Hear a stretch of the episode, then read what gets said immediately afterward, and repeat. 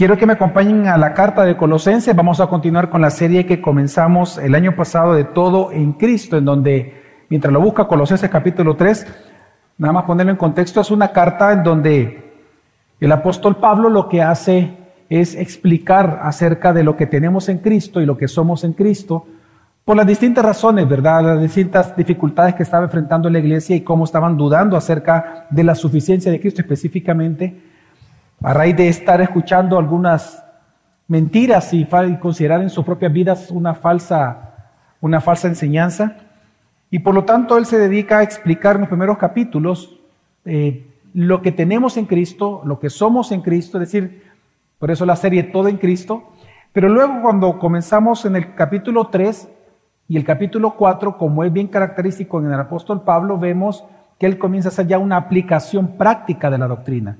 Normalmente las cartas de Pablo, él siempre establece las doctrinas en los primeros capítulos, en la primera parte de la carta, y luego él termina siempre sus cartas ya hablando de cómo aplicar en la vida diaria esta doctrina. Y es lo que nosotros estamos ya eh, viendo en el capítulo 3, eh, desde hace ya un par de semanas atrás, respecto a esta serie. Así que eh, vamos a leer por el momento Colosenses capítulo 3, versículos 12 al 15. Así que me acompañan, por favor. Dice la palabra del Señor.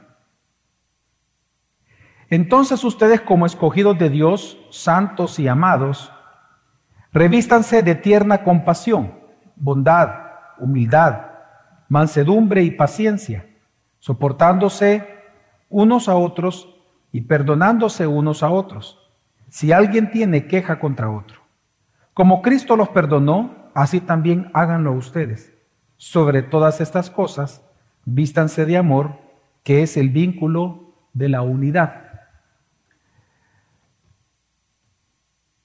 Yo creo que todos nosotros entendemos que el uso de un uniforme eh, es importante. Eh, nosotros que tenemos, que se fundó un colegio, vemos que, que los uniformes son importantes y aunque tal vez uno de papá no, le gusta, ¿verdad? Los uniformes pero realmente tienen muchas bondades, entre económicas, por el uso de la ropa, el desgaste de la ropa y otras cosas más. Pero prácticamente un uniforme, piense usted en su trabajo, piense usted en aquellos uniformes o aquellas profesiones que requieren uniforme, como medicina, eh, como eh, la policía, por ejemplo, y otros más.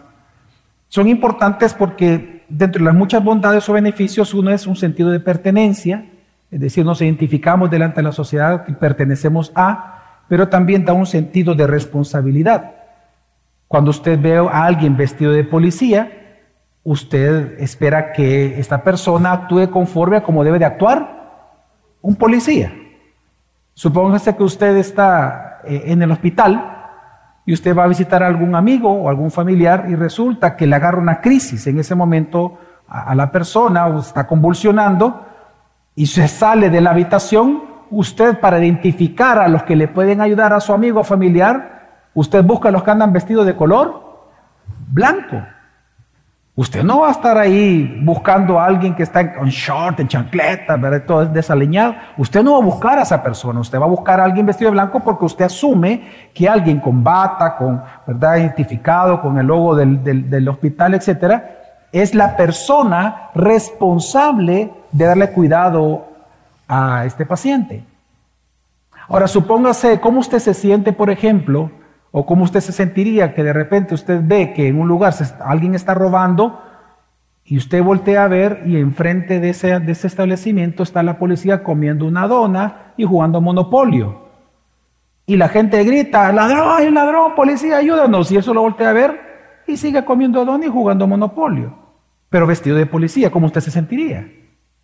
Creo que mal. O usted sale del cuarto de ese hospital y usted ve que, alguien vestido de, de blanco, con el logo del hospital, con un estetoscopio colgado, ¿verdad? Y que el mundo le dice, doctor, doctor, y él está comiendo una dona y está jugando monopolio. Y usted le dice, por favor, doctor, mire, ayúdame, permite, permite, que voy a tirar los dados. ¿Cómo usted se sentiría? Indignado. Creo que la palabra más correcta es indignación. ¿Por qué? Porque un uniforme lo que le dice a usted es que hay una responsabilidad. Que esa persona debe de tener un carácter, una conducta, es decir, una ética específica. Ahora, ¿qué pasa si usted ve y usted grita ladrón y la gente que está afuera, ninguno está vestido de policía y están jugando y no hacen nada? ¿Usted les puede reclamar de algo a ellos? No, porque usted no espera nada de ellos. Es más, aunque uno de ellos fuera policía, pero como no está uniformado, usted no lo puede identificar y él tampoco está responsable en ese momento. Todo esto lo digo por qué.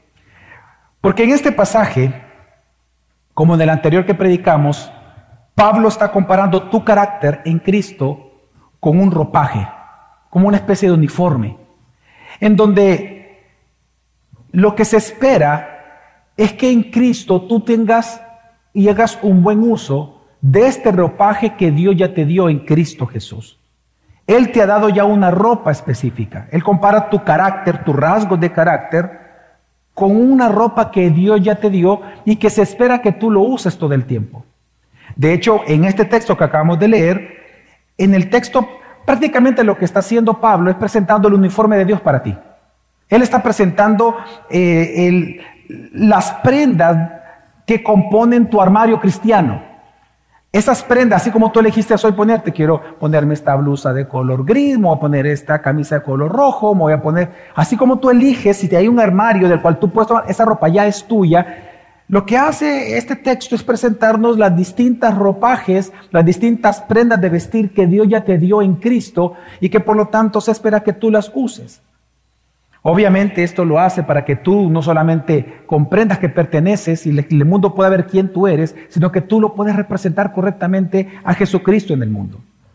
En otras palabras, si ya lo ponemos bien contextualmente, eh, este texto presenta el, outfit cristiano. ¿Verdad? El outfit, eh, ahora, perdón, outfit, eh, se le dice ahora la, yo le digo armario, vea, la prenda, estoy en el tiempo de, de hace 30, 40 años atrás, vea. Ahora se le dice así al, conjunto de prendas y accesorios que tú puedas tener para vestir cada día. Ahora, ¿por qué Pablo escribe esto? ¿Por qué Pablo ocupa una metáfora tan simple, tan, tan, tan fácil de aprender, pero a la vez porque él se dedica a describir cómo debe ser tu carácter y cuál debe ser tu conducta? Es decir, porque él escribe temas éticos en este texto. Recordemos, hermanos, que de un inicio les dije que esta carta fue escrita para un pueblo, una comunidad que estaba en división. La división venía precisamente porque cada, algunos de ellos, no todos, pero algunos de ellos estaban creyendo las falsas enseñanzas de falsos maestros. Estas falsas enseñanzas prácticamente, en resumen, podemos decir que se dedicaban a hacer dudar a la iglesia de la suficiencia de Cristo. Ellos decían de que Cristo no era suficiente y por lo tanto tú tienes que hacer otras cosas para tú madurar, crecer, para ser pleno como ser humano.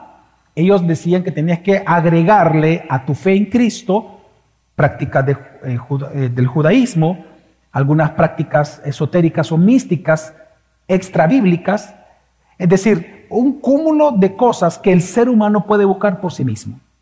Por lo tanto, entonces viene el apóstol Pablo y él comienza a escribir para que ellos comprendan quiénes son, qué es lo que ellos ya tienen en Cristo, es decir, para que vean que están completos en Cristo, que todo lo tienen en Cristo, aquello que el mundo les ofrece y que estas filosofías ofrecen, ya lo tienen en Cristo, y que por lo tanto lo que tienen que hacer ahora es usarlo.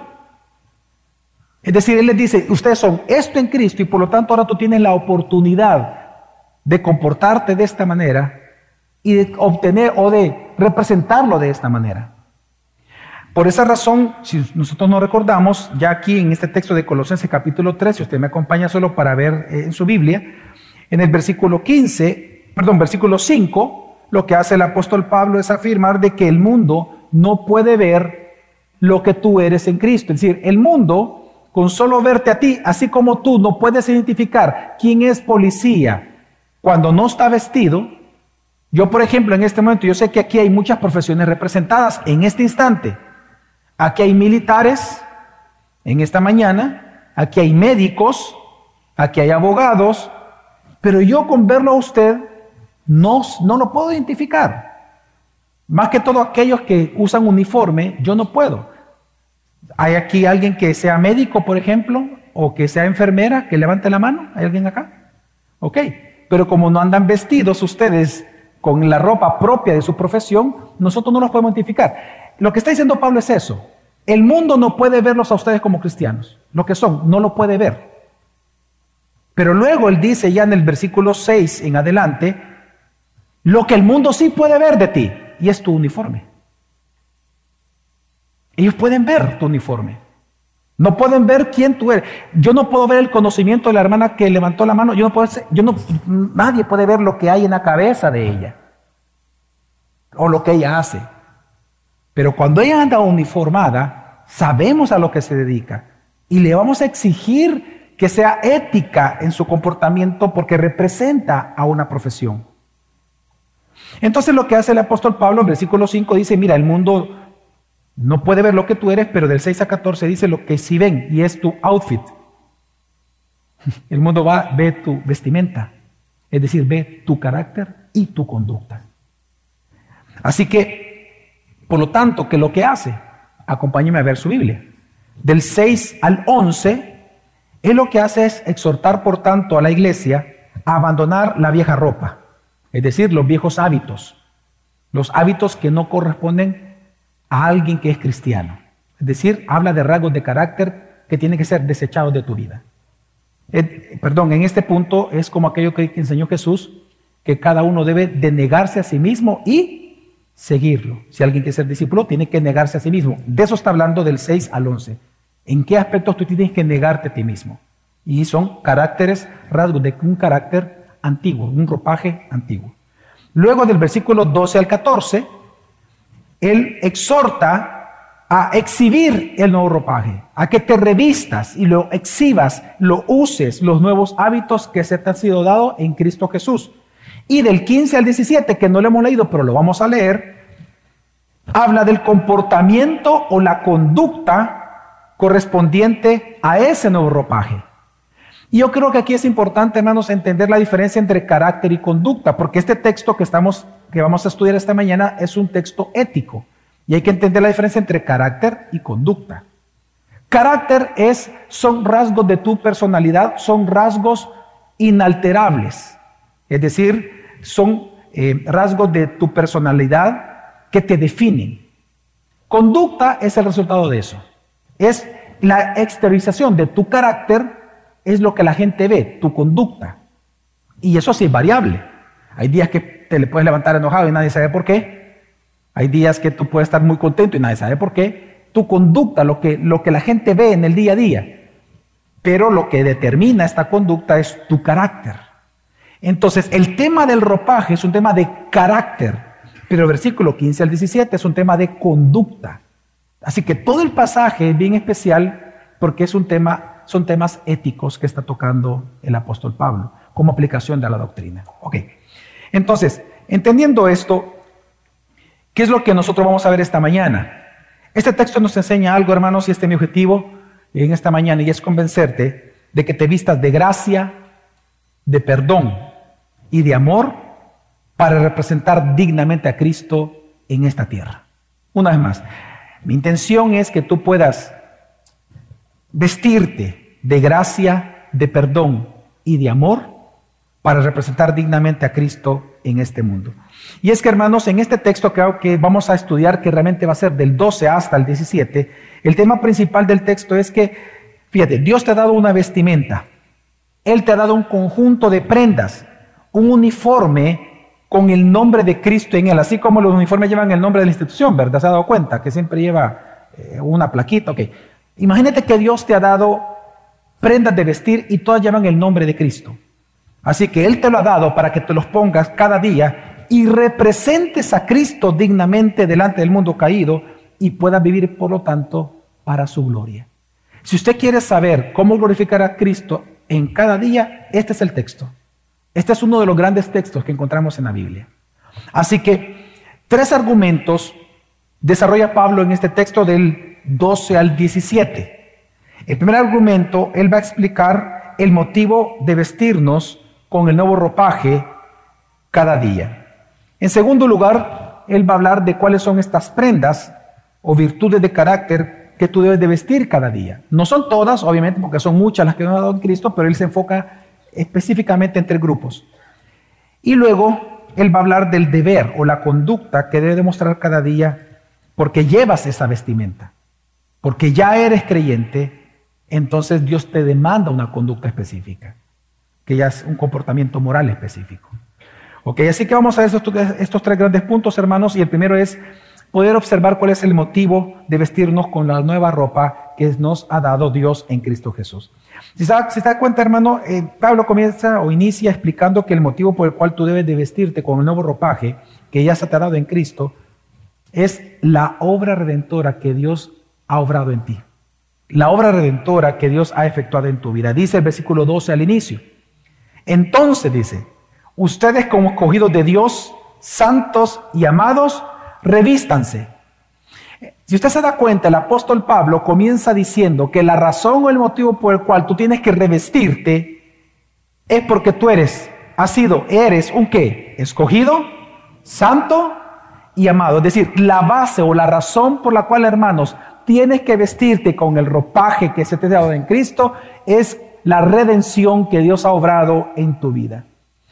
El apóstol Pablo les recuerda que Dios los ha escogido en primer lugar inmerecidamente en Cristo Jesús. Esa palabra escoger, escogidos o escoger, está hablando, hermano, de tu elección incondicional. Una elección que no fue por mérito tuyo. Tú no has hecho nada especial ni puedes hacer nada para que Dios te elija para salvación. La elección de Dios es soberana y es incondicional. No hay ninguna condición que Él imponga al hombre o que Él espere ver en un ser humano para Él entonces decir, ah, ok, lo voy a salvar porque Él se ha portado bien. No. Lo que está, y por eso lo realza el apóstol Pablo, porque Él está hablando de la gran doctrina de la elección incondicional, en donde Dios no ha sido por mérito tuyo, obra tuya, sino que por su exclusiva gracia es que Él te ha elegido para salvación. Primera de Tesalonicenses, por ejemplo, capítulo 1, versículo 4 nos dice que Él te escogió antes incluso de la creación del mundo para salvarte. Hermano, por un momento quiero que pienses esto. ¿Cómo te hace sentir saber de que Dios desde antes incluso de crearte, Él te había elegido para salvarte? ¿Cómo te hace sentir eso? ¿Acaso tú no puedes, acaso tú no puedes apreciar con eso el amor que Dios tiene para contigo? Lo especial que tú ya eres para Dios. Digo esto porque algunos luchan con eso.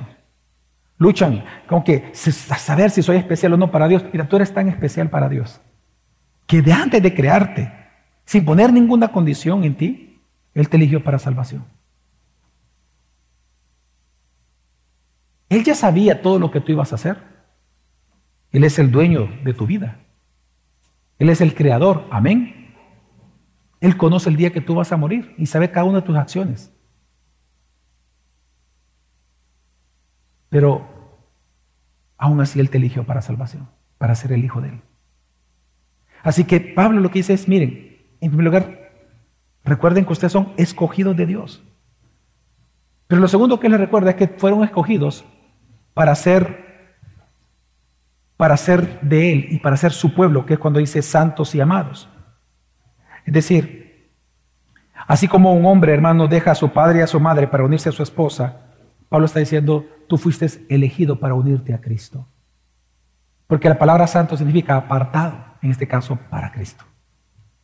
Qué especial es que Dios te eligió, no solamente para salvarte, hermano, te eligió para ser la esposa del Hijo. Te eligió para que le pertenezcas a Cristo te eligió para que Cristo sea tu gobernante, tu Señor. Eres una propiedad exclusiva de Jesús. Y por último, fuiste elegido, y, y por eso me impresiona la palabra que ocupa cuando dice amados, fuiste elegido para ser el objeto del amor de Dios. Mira hermano, piensa en lo siguiente. Dios es un ser pleno en sí mismo, amén. Amén. Es un Dios simple decir que no hay división en Él. Él es un ser completo, pleno en sí mismo. Él no necesita nada externo a Él para estar completo. Él no necesita nada externo a Él para ser feliz. Dios es suficiente para sí mismo. Amén. Porque Él es Dios. Entonces la gran pregunta es, ¿por qué Dios te creó? ¿Acaso Dios tenía la obligación de crearte? ¿Acaso Dios tenía esa necesidad de crearnos porque se sentía solo? No. Pero entonces, ¿por qué nos creó? Para hacernos objeto de su gloria, objeto de su amor, para amarnos. La gran respuesta en la Biblia, porque no es el único exclusivo, no es el único versículo, la gran respuesta de la Biblia ante la pregunta ¿para qué Dios nos creó? es para ser objeto de su amor. Es para amarte, para cuidarte, para protegerte, para que pases con Él eternamente. Para eso Dios nos creó y Dios te creó.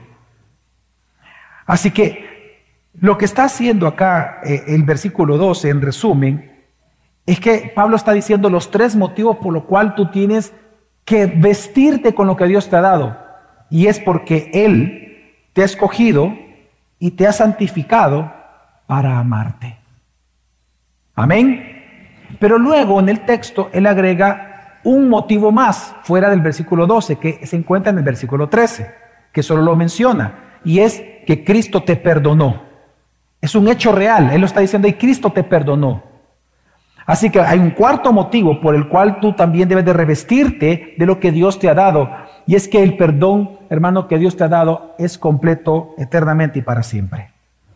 Ahora, si nosotros notamos y somos cuidadosos en el texto, esto que está diciendo el versículo 12 y el versículo 13 es lo mismo que Dios dijo del Israel del Antiguo Testamento en Deuteronomio. Exactamente, Deuteronomio 7, 7 al 8, Dios les dice al pueblo de Israel, para que no se enorgullecieran ellos por ser el pueblo de Dios, les dice, yo no los elegí, elección, escogitación, yo no los elegí porque ustedes eran el pueblo más especial de la tierra, no hay nada especial en ustedes, dice, es más, son un pueblo chiquitito, no los elegí por eso. Y él luego dice, sino que los amé, el mismo tema, y los amé. Y él dice que los escogió simplemente por gracia, porque él quiso. mira, hermano, y esta es una gran noticia para nosotros, porque significa que el hecho de que tú eres cristiano y todo lo que se te, se te ha sido dado en Cristo no depende de ti, ni siquiera de tus obras buenas o obras malas, el que permanezcan en ti. Tu salvación y tu identidad cristiana depende exclusivamente de la fidelidad de Dios para consigo mismo. Amén. Es decir, no es que ahora tú vas a ser cristiano y mañana ya no. No, Dios es fiel. Amén. Y aunque tú seas infiel, Él permanece fiel. Él es tu Padre ahora para siempre. Porque claramente todo lo que tú eres y tienes se basa en esta soberanía de Dios. Así que, ahora, ¿por qué Pablo entonces ocupa algo que Dios dijo exclusivamente de Israel del Antiguo Testamento, ahora la iglesia. Bueno, él traslada estos calificativos a la iglesia, hermanos, porque la razón es que tú y yo somos ahora el verdadero Israel de Dios. El Israel del Antiguo Testamento era nuestra sombra nada más.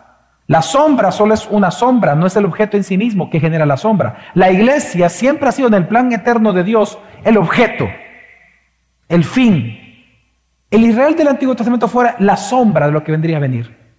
Nosotros somos el verdadero Israel de Dios. Somos su pueblo elegido por gracia. Somos perdonados y amados por Él para siempre. Por lo tanto, hermano, ahora como hijo de Dios, Dios te ha dado una vestimenta. Hermanos, ¿se acuerdan ustedes lo que dijo Jesús en la parábola del, del hijo pródigo? Cuando el padre recibe al hijo, él dice, mi hijo estaba muerto y ahora vive, ha vuelto a la vida. ¿Y qué hizo inmediatamente el padre cuando dice esas palabras? Manda llamar a quienes? A los criados. ¿Y cuáles son las órdenes que él da? Número uno, maten al becerro más gordo. Vamos a hacer fiesta, pero inmediatamente dice, pónganle qué? Nueva vestimenta. Nuevo calzado, un nuevo ropaje, un anillo, son prendas, el outfit cristiano. Entonces quiero que entiendas que Pablo está ocupando toda esta sabiduría y está diciendo, hermanos, ¿Usted quiere dejar de pelearse, de estar divididos, resentidos? Entiende que Dios te ha dado el carácter suficiente para eso. Él te ha dado un nuevo ropaje. Y si tú ahora perteneces a la familia de Dios, estás dentro de la casa de Dios, vístete con la ropa que Él te ha dado. No es posible que andes con ropas andrajosas de cuando era tu vida antigua. Por lo tanto, los motivos son estos. La obra redentora que Dios ha hecho en ti. Ahora, ¿cuáles son las prendas que tú y yo tenemos que vestirnos? Es decir, ¿cuáles son los rasgos del carácter cristiano? Claro, no son exhaustivos, es decir, no estamos hablando que esto es todo lo que Dios nos ha dado. Pablo solo lo ocupa como un ejemplo, pero interesante que lo reúne en tres grupos. Él habla de rasgos de gracia, el perdón, y habla específicamente, hermano, del amor. Gracia, perdón y amor, parecido a lo que Dios ha hecho con nosotros. Y eso es algo que debemos de ver. En el texto, versículo 12 y 13, lo que vemos de parte de Dios es que es un Dios que nos ha perdonado por gracia para ser objetos de su amor. Por lo tanto, lo que nos dice a nosotros ahora, lo que nos va a decir que el rasgo de nuestro carácter tiene que ser reflejando esto. Tenemos que ser personas de gracia, personas de perdón y personas de amor todo el tiempo entre nosotros. Vamos a ver dónde, dónde está esto en el texto bíblico. Ahora, solo para, para, para recordar un poco, dice versículo 12, entonces ustedes como escogidos de Dios, santos y amados, revístanse de cinco virtudes que pertenecen a actitudes de gracia para con los demás. Compasión, bondad, humildad, mansedumbre y paciencia. Luego habla del perdón, versículo 13, y luego habla del amor, versículo 14. Las tres virtudes que tienen que conformar tu carácter. Ahora, hoy en día, hermanos, es bien, está bien de moda ver en la televisión, por sobre todo en los cables, en los canales de cable, que hay muchos programas de cambio de imagen. ¿Cuántos de ustedes han visto que hay programas de cambio de imagen, que le cambian la imagen a una persona? ¿Sí o no? ¿Sí? ¿Estamos de acuerdo, hermano? Y hay muchos, en muchos canales. En algunos se dedican al, pelo, a los dientes, al maquillaje, en otros es todo. Incluye no solamente cómo se ve en su rostro, sino cómo se ve su apariencia en base a un cambio de imagen completo que incluye el ropaje. En estos programas normalmente lo que hacen es regalar el outfit, ¿verdad? Regalar las, prendas, los accesorios, se los regalan eh, eh, y les dicen que tienen que usarlo y que le invitan a las personas a usarlo por un tiempo para que cambien su imagen. Ok, pues en Cristo, hermano, Dios te ha dado prendas hermosas, prendas muy hermosas, tan caras que costaron la sangre de Jesús. Son carísimas. Lo mejor de lo mejor Dios te ha dado en prendas de vestir. El mejor ropaje te lo ha dado Dios. Pero son prendas, hermanos, que tú no puedes confeccionar. Son prendas ya hechas. Dios te ha dado todo regalado. Así como cuando el pueblo de Dios, al entrar a la tierra prometida, estoy hablando del Antiguo Testamento, ya estaban los viñedos puestos. Era una tierra que ya fluía leche y ya estaba. Y no tenían que trabajar las colmenas. No, no, no, no, todo estaba hecho. Porque esa era parte de la bendición de Dios que otros trabajaran para el pueblo de Dios. Pues igual aquí lo vemos en Cristo, en nuestra tierra prometida. En Cristo, Dios te ha dado ya prendas. Y digo esto, ¿y por qué enfatizo eso, hermano? No busques lo que vamos a leer. No es algo que tú debas de buscar producirlo. Tú no lo puedes producir. Dios ya te lo dio. Es una realidad en ti. Es parte de tu armario. Solo abres la puerta y ya está puesto. No es algo que tú debes de confeccionar tú mismo son tuyas y son para siempre. Amén. ¿Cuáles son estas prendas? Cinco. Las primeras cinco son prendas de gracia para con los demás. Primero es, dice, tierna compasión. Fíjese qué interesante es que la palabra tierno aquí es la palabra entrañas. Es decir, en buen salvadoreño, las tripas de un ser humano. Las tripas. Ok. ¿Por qué habla de, de una compasión entripada? Entrañable. ¿Qué significa eso? Es lo que pasa que para los, para los, para los judíos, ellos pensaban que las emociones más profundas del ser humano se daban en los intestinos. ¿Verdad? Usted cuando está afligido, ¿qué le duele? El estómago. Cuando las mujeres se emocionan al ver su marido, oiga, oiga, se emocionan. ¿Qué les duele? ¿Dónde sienten las mariposas? En el estómago. Cuando están estresados, ¿qué les duele? El colon. ok. Para los, para los judíos, eh, eh, las, las, emociones más profundas no se, no se sentían en el corazón, se sentían en las entrañas. Entonces, eh, la referencia que está haciendo el apóstol Pablo, esta frase, una tierna compasión, se refiere a la tierna o a la profunda compasión, misericordia o sensibilidad que los creyentes debemos demostrar a las necesidades de otros. Pero quiero que pienses por un momento esto, hermano. Es algo que Dios ya te dio. Escucha esto. Dios ya te dio un ropaje a ti. Y una prenda que tú ya, ahorita tú ya, ya la tienes ahí, es tierna compasión por los demás. Tú tienes ya la capacidad en Cristo de sensibilizarte a las necesidades más profundas de tus hermanos. Y eso es importante. Y, me encanta que Pablo lo ponga en primer lugar de esta lista. Porque históricamente, el contexto histórico es bien importante y es que en aquel momento, como posiblemente hoy en día, a los lisiados, a los enfermos, a los ancianos, a los enfermos mentales, a toda persona que para ellos no fuera normal en la sociedad, a todos ellos hermanos los trataban con crueldad. Así que históricamente lo que nosotros vemos que en el mundo quienes han traído compasión han sido los cristianos. Y usted lo puede ver en la historia. Los cristianos somos los que hemos traído la luz de, la, compasión al mundo. Incluso lo vemos en el tiempo de la reforma. En el tiempo de la reforma, eh, eh, este, recordemos que estaba la peste negra, ¿verdad? Tenía tres siglos de estar presentes y yo ya les he leído aquí en sermones a ustedes, no lo voy a volver a hacer por el tiempo, pero yo ya les he leído textos que ahí tengo de aquella época, estamos hablando de 1500, en donde personas dicen que a los ancianos y a los mismos familiares, a los propios papás y mamás, los hijos los echaban de su casa cuando se les encontraba enfermos de peste bubónica, por el búho que les crecía. ¿Quiénes eran los únicos que en lugar de echarlos y cerrar las puertas a los enfermos, los recibieron en sus casas? Los únicos. Los mismos autores nos dicen, los cristianos.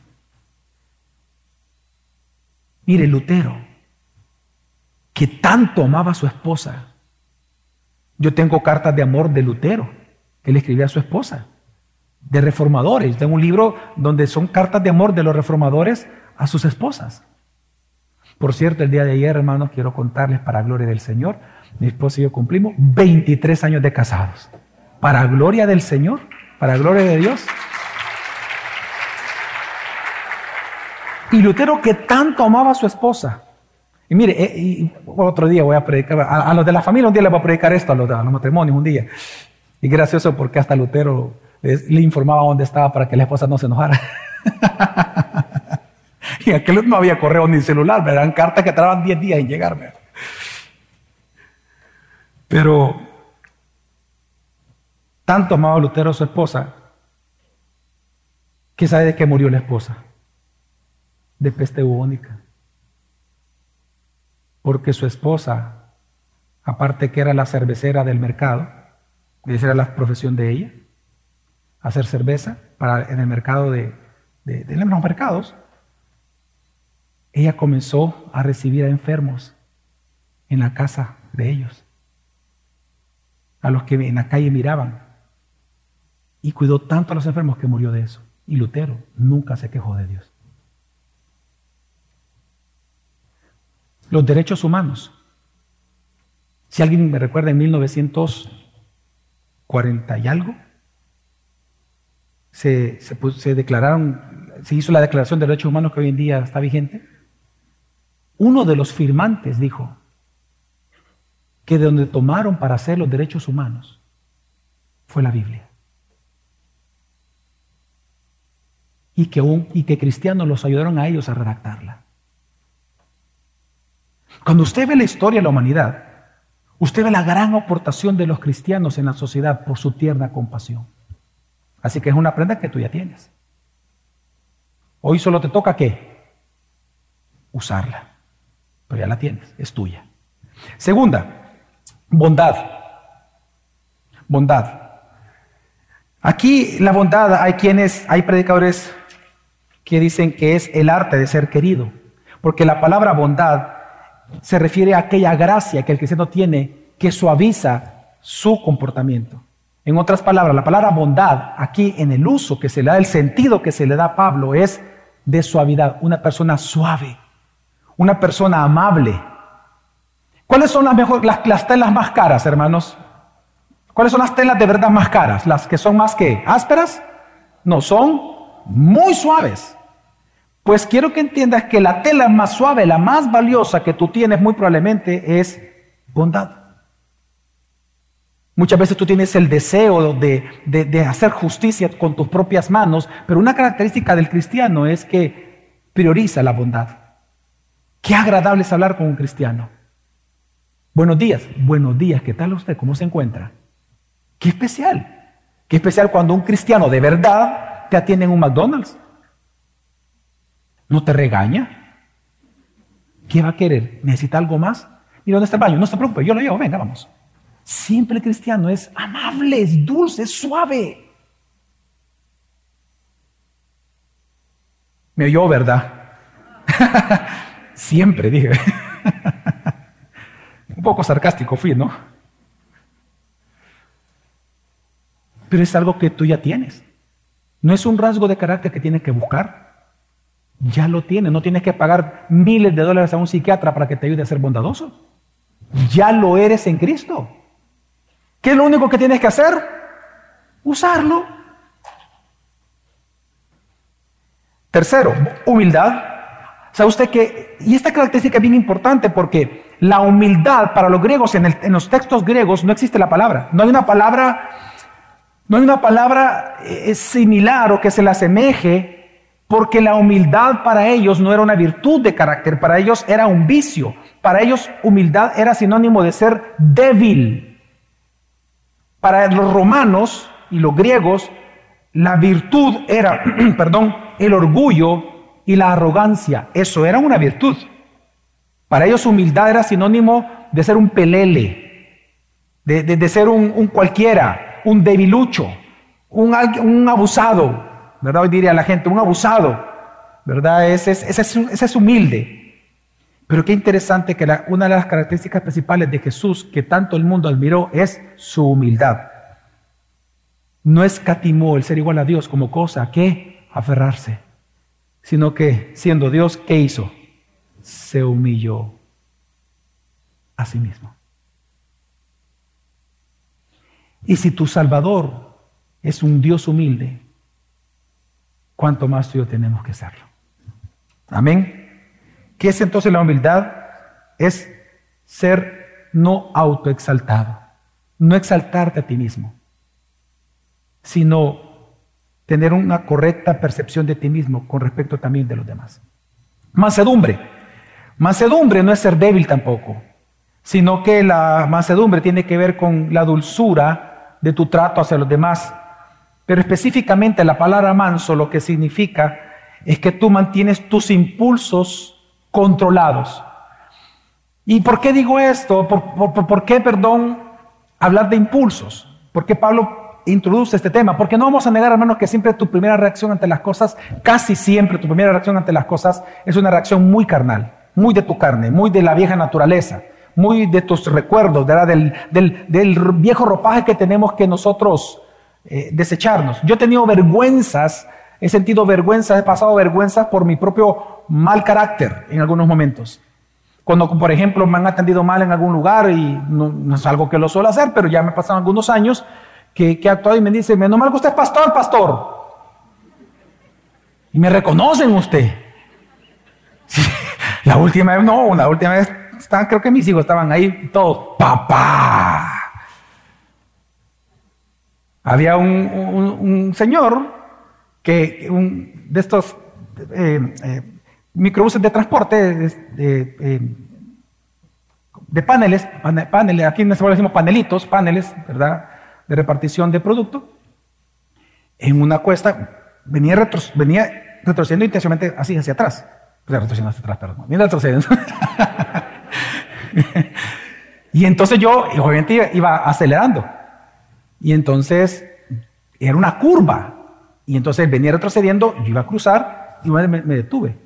Obviamente eh, eh, mi reacción fue molestarme, pero cometí el gran el gran, el gran error que usted no debe de cometer, baje el vidrio. Y le dije, no, no haga eso, por favor, no lo haga. Y la persona me dice, pero es que aquí los vigilantes me están diciendo que me tengo que mover. Sí, pero mira que casi me puedes crear un accidente. Entonces cuando iba subiendo el vidrio me dice, adiós pastor. si está aquí, perdón, ¿verdad, hermano? La palabra mansedumbre es una palabra que en griego se usa para hablar, por ejemplo, se usó la palabra mansedumbre para describir los vientos, describir a los caballos domados y a la medicina, a los que son médicos. ¿Y por qué esa palabra manso? Porque cada uno de estos elementos tiene poder de destruirte. El viento, cuando se sale de control, se puede convertir en un huracán. La medicina mal usada te puede matar. Es un veneno. Y un caballo domado no te puede hacer daño, pero 25 de esos alocados te pueden matar. Así que la palabra mansedumbre significa poder bajo control. Y un ejemplo de ello es Moisés. Moisés era de arranque. Moisés era como un, hermano nuestro aquí, ¿verdad? De, usted le dice algo y se enojaba. De arranque. Bueno, tanto que mató un egipcio, no. De arranque. El tipo no, no amagaba. Pero su poder estaba tan controlado, porque fue un hombre manso sobre la tierra, que cuando él tocó defender la verdad, la defendió delante de un faraón, sin importarle su vida con tal que Cristo, que, con tal que Dios fuera glorificado. Vemos, ahí vemos la mansedumbre. La hermano, no, es una persona mensa, no es un hombre callado, no, no, no. El manso, una persona firme, que te habla firme cuando tiene que hablar firme y te trata suavemente cuando debe ser tratado suavemente. Pero el manso es aquel que te confronta. El manso es aquel que te exhorta. El manso es aquel que pierde su vergüenza de decirte, hermano, estás pecando, aunque tú te vienes enojado con él. Pero lo hace porque es manso. Ojo, ¿por qué se llama manso? No porque es manso delante de ti. O él se sujeta a ti. No, no, él es manso porque él es manso a quién? A la voluntad de Dios. Por eso se llama manso. Porque Dios nos tiene domados a nosotros. ¿Ok? Y paciencia. Paciencia es la persona que soporta dificultades y a los pecadores. Hoy se ocupa una palabra para paciente. Obviamente yo sugiero a usted que siga ocupando la palabra paciencia, pero la palabra más, más cercana en nuestro lenguaje actual moderno es tolerancia. El paciente, una persona paciente es una persona que soporta o que es tolerante a las dificultades y al carácter malo de otras personas. Ahora, así que estas cinco características, si se da cuenta, hermanos, son aspectos de, de gracia. Pero a la par de esto, también él habla de perdón, versículo 13. Dice, soportándose unos a otros y perdonándose unos a otros. Si alguien tiene queja contra otro, como Cristo los perdonó, así también háganlo ustedes. Otra prenda importante que Dios te ha regalado, hermano, en tu outfit como creyente, es el perdón. Y dice dos cosas, soportando y perdonando. Soportando lo que veníamos hablando, pero eso habla después de la paciencia, es soportar la ofensa. ¿Y qué es el perdón, hermano? El perdón es no cobrar la deuda. Cuando tú discutes con alguien, por ejemplo, alguien te ofende, lo que se genera es una deuda moral. Por eso es que tú, en, nuestro lenguaje, nosotros ocupamos la, la, frase, es que por lo menos esa persona me debe una disculpa. Ese sentimiento de deuda es lo que Dios establece en la Biblia. Cuando tú oras al Señor Jesús, eh, cuando un discípulo le preguntó, Señor, enséñanos a orar, Jesús le dijo dentro de la oración es, Padre, perdónanos, perdona nuestras deudas, dice en griego, nuestras deudas, como también nosotros perdonamos a nuestros deudores, porque la ofensa es una deuda. Entonces, ¿qué es perdonar? ¿Qué es cuando un esposo perdona al esposo, la esposa perdona al esposo, perdona, perdonar al jefe, al amigo, etcétera? Perdonar a tu iglesia, tu iglesia te perdona a ti. Es no cobrar la deuda, es no vengarse. Ese es el perdón. Dejarle la venganza a Dios, porque Él se hace verdadera y justa justicia. Amén. Así que, ¿qué está diciendo la Escritura, Pablo? Hermano, que tú tienes que perdonar, que no tienes que cobrar la deuda a nadie. No es que tú vas a tener impunidad sobre el pecado, sino que la reproducción del carácter del Padre en ti eh, depende, es decir, está fundamentada en esa satisfacción que tú tienes de que tú también has sido perdonado. Y por último, la última prenda que él establece es el amor. Versículo 14, sobre todas estas cosas, vístanse de amor, que es el vínculo de la unidad. Y esto, hermano, es gráficamente bonito verlo. Los griegos, cuando usted ve la vestimenta de ellos, yo cuando escucho no sé, el nombre de un filósofo griego, siempre me los imagino, y, vean por acá por un momentito, con un ropaje de una sola pieza, ¿verdad? Eh, hacia abajo o varias piezas, pero algunos de ellos usaban como una manta, una manta, pero no sé cómo se llama realmente, como una manta que, transversal y que todo era sujeto con un qué? Con un broche. Yo así me lo imagino. No sé, ¿usted ha visto esas imágenes? Porque era muy común en aquel momento que habían dos formas de sostener toda la ropa.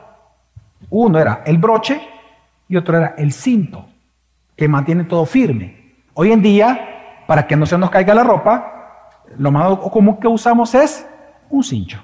Ok. Hermanos, el cincho en este outfit que Dios te ha dado es el amor. Es, e, esa es la palabra vínculo. Eso significa la palabra vínculo que aparece aquí. Vínculo. Lo que está diciendo es que lo que mantiene unido todo lo anterior es el amor. Es más, si tú tratas de ser manso, humilde, tratar de perdonar, bueno, y de hecho lo haces, ser bueno y tierno, compasivo con los demás, sin amor, ¿sabes cómo Dios le llama a eso? Legalismo. No eres nadie. Porque la virtud más importante de todas la que va a durar eternamente, como rasgo de tu carácter, es el amor por tus hermanos, por tu iglesia. Es el amor, no el resentimiento. Lo que le da sentido a todas las demás virtudes es el amor. Por eso perfectamente dice Romanos 13:10, está en pantalla, el amor no hace mal al prójimo. Por tanto, el amor es que el cumplimiento de todas las demandas morales y éticas que hay en la Escritura. Así que hermanos, en resumen, las prendas que debes de vestirte cada día, o los rasgos principales del carácter cristiano son la gracia, el perdón y el amor. Una vez más recuerda, ya son tuyas, son tus prendas. No tienes que confeccionarlas, sino usarlas como lleno del Espíritu Santo. Ahora, ¿cómo Pablo termina todo esto? Pues Pablo termina este tema hablando de cuál es el deber o cuál es el resultado implícito de usar este uniforme cristiano. ¿Qué implica que tú ya eres vestido de esta manera? Bueno, él ya no va a hablar de rasgos de carácter, sino que ahora pasa al tema de la conducta. ¿Cuál debe ser tu conducta ya que estás usando una bata que te dice que eres médico? ¿Cómo debe ser el comportamiento de un médico? Bueno, uno espera que sean éticos, ¿verdad, hermanos? Hermanos, ¿a usted le gustaría que su médico le ande diciendo a todo el mundo las tripas que le dio cuando lo operó? ¿Ah? ¿Le gustaría eso? No, usted espera un comportamiento ético de un médico. Pues hermanos, ¿cuál debe de ser el comportamiento, perdón, moral? ¿Cuál debe ser el comportamiento ético de un cristiano porque ha sido vestido de mansedumbre, paciencia, bondad, entrañable compasión, perdón y amor. ¿Cuál es la conducta resultante? Versículo 15 al 17 lo vamos a leer. Que la paz de Cristo reine en sus corazones, a la cual en verdad fueron llamados en un solo cuerpo y sean agradecidos. Que la palabra de Cristo habite en abundancia en ustedes con toda sabiduría, enseñándose y amonestándose unos a otros con salmos, con himnos y canciones espirituales, cantando a Dios con acción de gracias en sus corazones.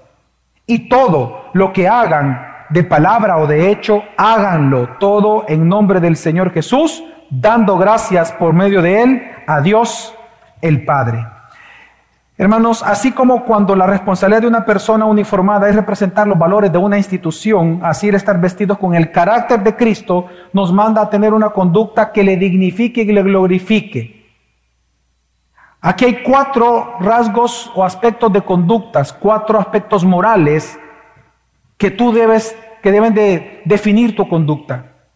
Debes de ser un pacificador, un hombre o mujer de la palabra, una persona agradecida y por último, un hombre o una mujer que busca la gloria de Dios.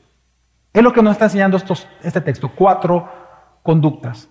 Una vez más, pacificador, un hombre de la palabra o mujer de la palabra, un hombre o una mujer agradecido y una persona que busca la gloria de Dios. Veamos ese primero, el pacificador.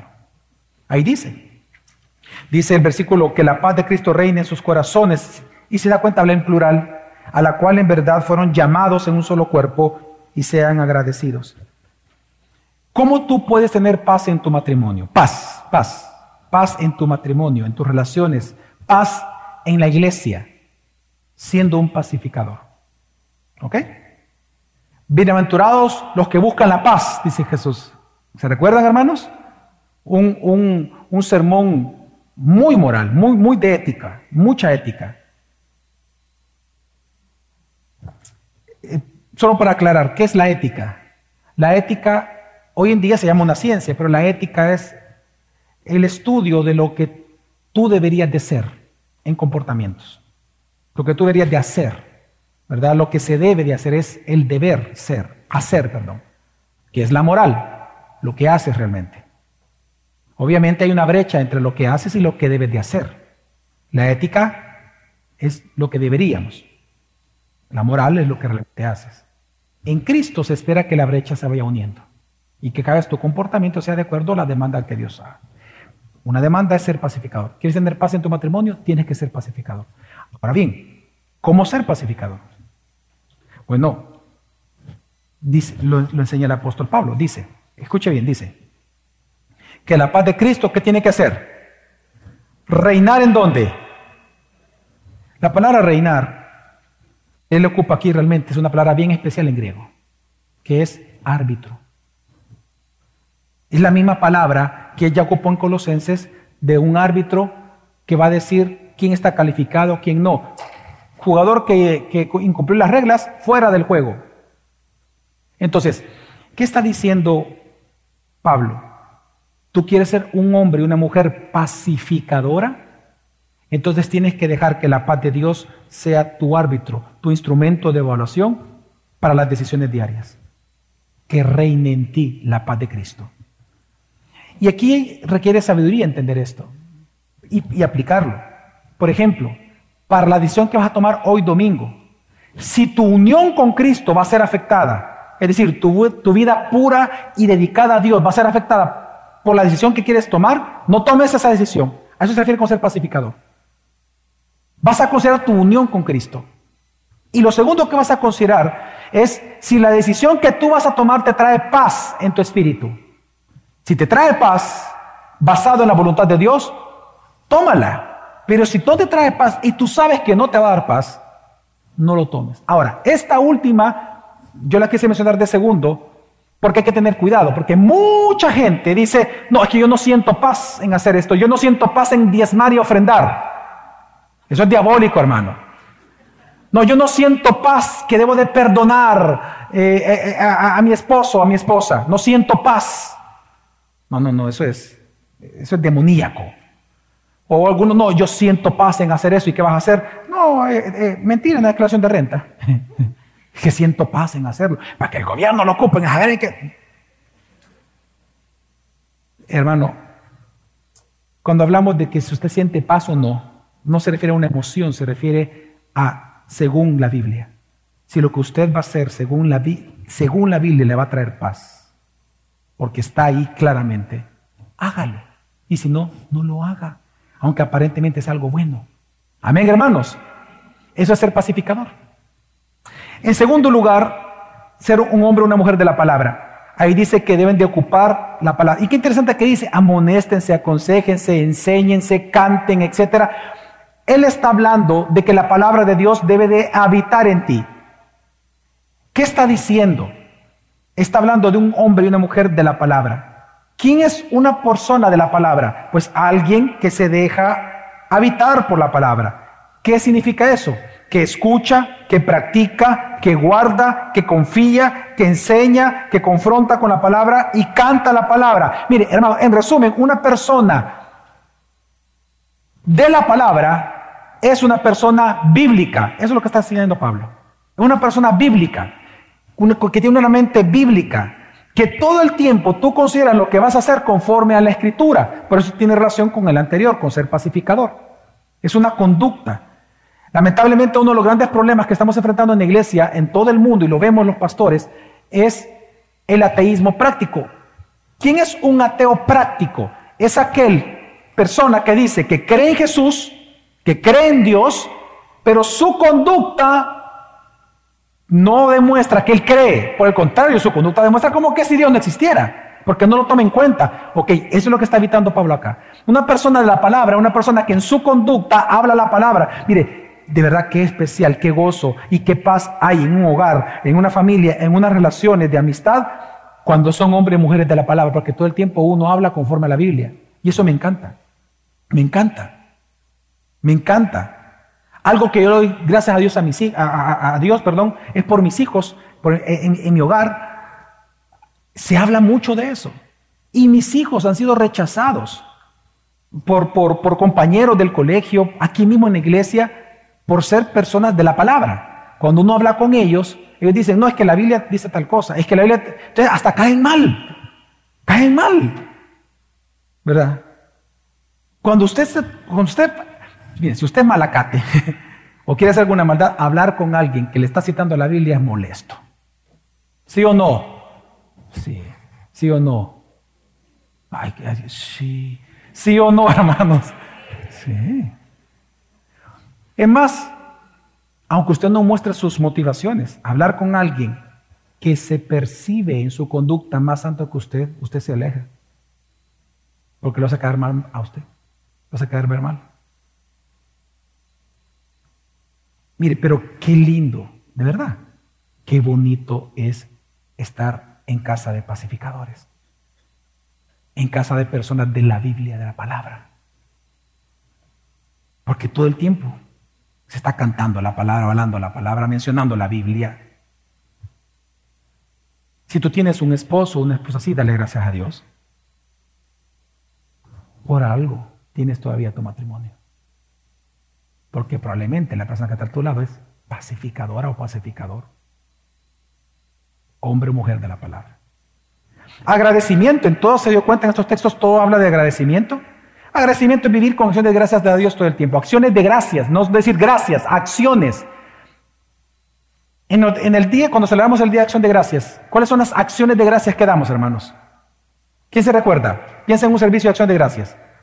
¿Qué hacemos en los servicios de acción de gracia? Número uno. ¿Cómo? En voz alta, testimonios.